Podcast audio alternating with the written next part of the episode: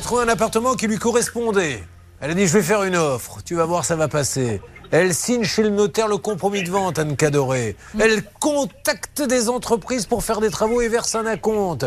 Finalement, la vente est préemptée. Oh, ce qui veut dire que la mairie, rappelons-le, quand on signe chez le notaire, ça ne veut pas dire que l'appartement m'appartient encore. Effectivement, la mairie a un droit de préemption, donc elle peut, je, pendant un certain délai, euh, enfin faire ce, exactement ce qui s'est passé dans ce cas d'espèce, c'est-à-dire euh, faire euh, exercer son droit de préemption et donc prendre l'appartement pour, en l'occurrence, je sais pas, ça peut être euh, pour euh, faire un logement social, euh, faire une MJC, enfin ça peut être pour plein de raisons différentes, mais parce qu'elle en a besoin.